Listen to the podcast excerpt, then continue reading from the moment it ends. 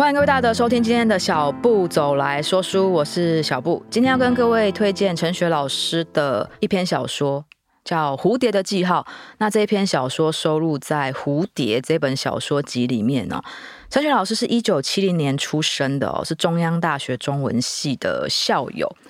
他的第一本小说集叫《恶女书》，里面就收录了一些女同志的故事哦，在当时的社会氛围跟环境下，造成了很大的轰动。但跟《恶女书》比起来，我反而比较喜欢他比较后期一点点的《蝴蝶的记号》这篇小说，有被香港导演麦婉欣给改编成电影《蝴蝶》。小说的主角呢，就叫做阿蝶，他是一个高中国文老师哦。他有一天在学校附近的商场看到了一个叫做阿叶的小女生啊，他觉得她可能是他学生的年纪，然后在偷吃卖场里面的东西，被售货员抓到了。他不知道为什么，他非常心疼这个孩子，他就赶紧冲上去说：“这是他妹妹，他吃的东西他会帮他付钱。”就因此救了他，也就开启了他跟阿叶之间的缘分。小说一开始是这样写的。一开始我就知道，该来的事总是会来的，我只是没想到会来得那么快。阿叶病了，高烧至三十九度，我没有回家，这是第一次留在他住的地方过夜。宝宝有没有乖乖睡觉呢？阿明会好好照顾他吧？实在是没办法，毕竟阿叶只有一个人。如果我不照顾他，那他怎么办呢？我煮了粥喂他吃，吃完药他就睡了，我却睡不着，已经很久没有好好睡一觉了。没错，自从遇见阿叶就开始失眠了。不。一开始我是很快乐的，但是从跟阿叶做爱之后，一切问题都来了。哎，这样想不是太过分了吗？明明是罪恶感在作祟啊！毕竟我是个结了婚有孩子的女人，而且还是个高中老师。然而，我确实在恋爱了，还是空前绝后的热恋中，我再一次爱上一个女人。接下来，阿蝶就在叙述自己的人生嘛，啊，他。考上了私立大学中文系啊，然后毕业之后呢，就在高中教书。那二十六岁那一年，认识学校附近在开电脑修理行的阿明。那阿明人非常的好，对他也很好，所以他们交往不到一年就结婚了，然后生下了一个很可爱的宝宝。所有人都非常羡慕她，嫁了一个温柔体贴，而且赚钱能力也不错的。先生，然后宝宝又可爱，他几乎没有任何人生的破绽，而且朋友们都非常的信任他，甚至他们会跟他说：“你有一种令人信任的能力，可以把所有的秘密都告诉你。”可是只有他自己知道哦。这个生活不是他想要的。在遇到阿叶之前，他还可以若无其事的假装自己就是这个社会里面的乖宝宝，完全是这个社会最高标准，大家羡慕里面的人。但遇到阿叶之后，他心里面筑起来的那一点一点的城墙就被打坏了。他小时候呢，跟一个叫珍珍的女生恋爱，那被家里发现了。当然啊，在那个时代之下哦，遭遇到了很大的打击哦，可能父母就以死相逼啊。再加上哦，大家都觉得他爸妈很恩爱，其实只有他知道。他们家里虽然有很多个小孩哦，但是妈妈也只有让他知道，爸爸一直在外遇，而他就是妈妈派过去监视爸爸的间谍。爸爸也没有否认他在外遇的事情。但是他的兄弟姐妹们都一直以为父母的感情很和睦。他从小就是一个值得信赖的人，他什么事都做到最好，唯独感情这件事情他不能符合社会的期待。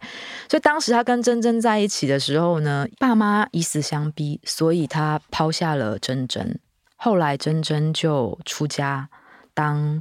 尼姑去了哦。那阿蝶当了高中老师，有了家庭，生了小孩之后呢，还是常常上山去看珍珍。只是珍珍再也不会跟他聊天跟说话了，就是上香的香客跟呃在庙里面的尼姑的师傅的关系。他一直觉得他对珍珍有愧疚，所以每次在看他们小时候的照片啊、影片的时候呢，都痛哭流涕。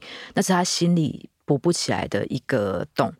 直到遇到了阿叶，阿叶就是一个天真活泼又不畏惧这个社会压力的人哦，他甚至在跟他见面没多久，就直接跟他说他喜欢女生，而且他喜欢蝴蝶，他希望跟他在一起。那他邀请蝴蝶到他家吃饭，他会煮一桌丰盛的菜，呃，来款待他哦，甚至叫他把他的宝宝啊一起带去这样子。那阿蝶真的去了。那去了吃饭，吃到一半，两个人开始接吻啊，开始有一些亲密的动作啊。他不知道为什么，他从来没有跟别人说过真正的事情。眼前这个叫阿叶的小女生啊，明明认识没多久，他就把她从小到大受过伤害啊，或跟真正的恋爱啊，一股脑的全部都告诉了她，然后边说边哭。那阿叶就摸着她的头说。在他面前不需要逞强啊，以后想要哭都没有关系，都可以去找他。他们本来要在更进一步的时候呢，呃，他忽然听到了宝宝的声音呢，就有点被拉回现实。他又再一次告诉自己，他不能这样子，所以他又再一次的逃避。这个时候刚巧啊，他班上有一对学生叫做新梅跟五号。开始谈了恋爱，也是两个女生，而且甚至呢是阿蝶帮他们牵线认识的。他有点想要完成自己小时候没有完成的心愿吧。但新梅家里呢比较困苦哦，她平常要在他们家开的面摊帮忙洗碗啊，然后端菜啊。五号家里却非常的有钱。啊，五号的人生就已经被规划好啦，什么毕业之后出国念书啊，然后回来就可能接掌家里啊。那他们两个事情被发现了，因为五号的成绩忽然变差。那五号的家人发现哦，他平常竟然跑到面摊去帮忙，就新梅家的，在家里面什么家事都不愿意让他做，竟然跑去人家家里住啊、打扫啊，所以他们家非常生气，然后觉得一定是新梅这个家庭不正常的人来带带坏自己的小孩哦，所以就决定要马上把五号送出国去。那五号跟新梅两个人就翘家跑来找阿蝶。跟他说：“老师，可不可以借我一点钱，让我们两个躲起来？我们以后一定会还你的。”他虽然很想帮助他们，但他自己的理智也告诉他说：“可能不能这样子。”于是他就说：“老师带你们回家，会帮你跟家长好好讲，一切都会没事的。”没想到后来几天呢，这两个小孩都没有来上课。阿蝶去打听，才发现。五号当天就被送出国去，而他在国外自杀身亡了。新梅基本上已经精神失常啊，被关在家里面的仓库。那阿蝶非常非常非常的后悔，他一直在质问自己，为什么不把自己的存款交给他们？里面有好多钱，他们可以住饭店住很久。他为什么又再一次造成了一个悲剧？就是真真跟他的悲剧。那他在在最失意、最失魂落魄的时候呢？阿叶又找到了他。阿叶说，他看到新闻上的报道啊，知道那是他任教的学校。那新闻讲的乱七八糟的，他就觉得他应该心情很差。那这个时候，阿迪也就再也忍受不住自己对于阿叶的欲望，两个人就顺其自然的在一起。那在他自己心里拉扯哦，就是他到底要不要跟阿叶在一起的这一段时间哦，我觉得小说里面有一个描述我非常喜欢。他回到家之后呢，本来哦，他生了小孩之后都不太愿意再跟阿明，就是他先生发生关系了。可是他可能是因为愧疚，他去忽然好想好想跟他发生关系，所以也就主动的跟他先生呃求爱求欢哦。那从这个叙述可以看出来，他先生的确也是一个很温柔而且对他很好的人。只要他一有要求，不管是生活上的还是情欲上的，先生总是会放下手边正在做的事情，马上的配合。他，所以当他经历了新梅跟五号的事情，下定决心要跟阿叶在一起之后，回家面对先生，然后跟先生说：“其实你应该也很明白，我是喜欢女生的，我们都不要再逃避了。”阿明就有点崩溃的说：“他知道他每次说要去拜拜哦，其实都是去看。”他高中时期的爱人啊，他说他有去调查过，也有去山上询问过珍珍。珍珍说他这样子不是他害的，叫她老公阿明去转告阿蝶说他不怪他，希望他可以过好自己的人生哦。当阿明稀里哗啦的说出这段话的时候呢，阿蝶非常的生气。她心里虽然知道她应该要感动一个男生愿意为她做这么多，但她却很生气，她为什么可以自顾自的不顾她的秘密，然后这样子去调查他？但同时她又很愧疚，她真的。没有把自己的人生很多经历跟心情告诉阿明，那也就是在那一刹那之间，他更明白了，他是永远不可能爱眼前这个人的这个男人的，不管他多么的优秀，多么的善良，对他多么的好，他就是只会爱女生的。所以后来经过了很多拉扯，阿明也跑到阿蝶家去啊，寻求他父母的帮助，但一切都没有办法了。他做越多，只是把阿蝶推越远而已。后来。阿明也真的狠下心来，把宝宝带走，然后说要找律师告他，然后说阿蝶是变态，他不可能让他的小孩被变态养大。虽然阿明的情绪很大，但阿蝶反而松了一口气，因为他终于可以过自己想要的生活。虽然他很想宝宝，那故事的结尾，他就跟阿叶住在一起了。最后结局我蛮喜欢的，所以念给大家听。呃，他说：“我不知道，我这辈子都在不断的失去，现在连孩子都失去了，但是我还拥有自己。或许这是我唯一可以拥有的，也是我唯一不能失去的。”阿叶，我叫他。四周是全然的黑暗。我打开我的眼睛，我没有失去方向。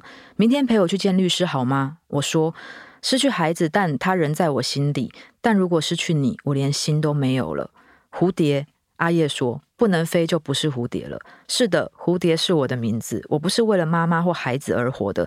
这样说也许太自私，但是谁剥夺了我做母亲的机会？谁有资格说我们不能让小孩健康快乐的长大？我并没有为了阿叶放弃我的孩子，我是不得已的。我只想好好的睡一觉，好好的睡一觉。因为在小说里面哦，自从真正的事情之后，他就长时期的失眠。虽然活在别人眼里他是一百分的，但在他自己心里，他明白哦，那一百分不是他的，是别人想要的。他在他想要的世界里一直是零分甚至负分的。我当时看完这篇小说，然后看了电影之后，我一直很感慨哦。当然，社会上有很多悲剧哦，但这种悲剧就是社会氛围造成的悲剧，是可以慢慢、慢慢越来越少，甚至消失的。在中国大陆有一些论坛上面哦，他们都有所谓什么同妻俱乐部，就是被男同志骗婚哦，因为这个社会压力，他们就骗一个女生生了小孩之后就再也不太理家里面的。那又因为社会压力，所以很多女生不敢离婚，怕被社会嘲笑。我觉得相对于中国大陆，台湾已经算是比较开放一点的，因为现在其实可以登记结婚嘛。但我相信，虽然法律已经这样规定了，一定还是会有很多人碍于这个社会的压力，选择去隐藏自己。那今天上架日期应该是十月三十号啊，同志游行刚结束。希望如果你本来是对这个议题抱持比较负面看法的人呢，可以去看看相关的小说，或是看看相关的呃影视作品，了解之后就会减少歧视跟伤害。当然啦，每次同志大游行之后，那个媒体报道都非常的煽动啊，他们可能就会找几张照片，可能穿的比较奇形怪状的，然后来说哦，这群人都是这个样子。但我一直觉得很吊诡啊，像那种我们去迪士尼玩的时候啊，也会穿的像花栗鼠一样啊，奇奇蒂蒂啊，有些像穿的像老鼠一样米奇米妮啊，因为这是一个嘉年华，这是一个游行，这是一个舞会，那不代表我每天都会穿的像老鼠，穿的像花栗鼠啊。那所以同志大游行也一样，当然有些人会趁这个机会，像是一场派对一样，做出自己平常不会做出的装扮跟事情哦。那拿这些事情来放大跟。证明说哦，你看他们就会这样。我一直觉得很奇怪，但每一年都会有这种事情发生。这集上架的时候是十月三十哦，我邀请大家一起来看看我的预言有没有正确，是不是又有这种事情发生？那如果有这种事情发生，或者是你以前就是在传播这种事情的一员的话，我希望大家可以借由这篇小说多理解一点。别的世界，这也是我喜欢看小说散文的原因呢。我可以看到很多我这辈子都不可能经历的世界，那发现自己可能以前有一些成见或偏见，可以就此慢慢的消弭，让大家都更快乐、更开心。尤其现在秋天了，是一个荣誉忧郁的时节，希望各位都可以快快乐乐过每一天，然后不再有像蝴蝶这篇小说的悲剧发生。谢谢各位大德，拜拜，下礼拜见。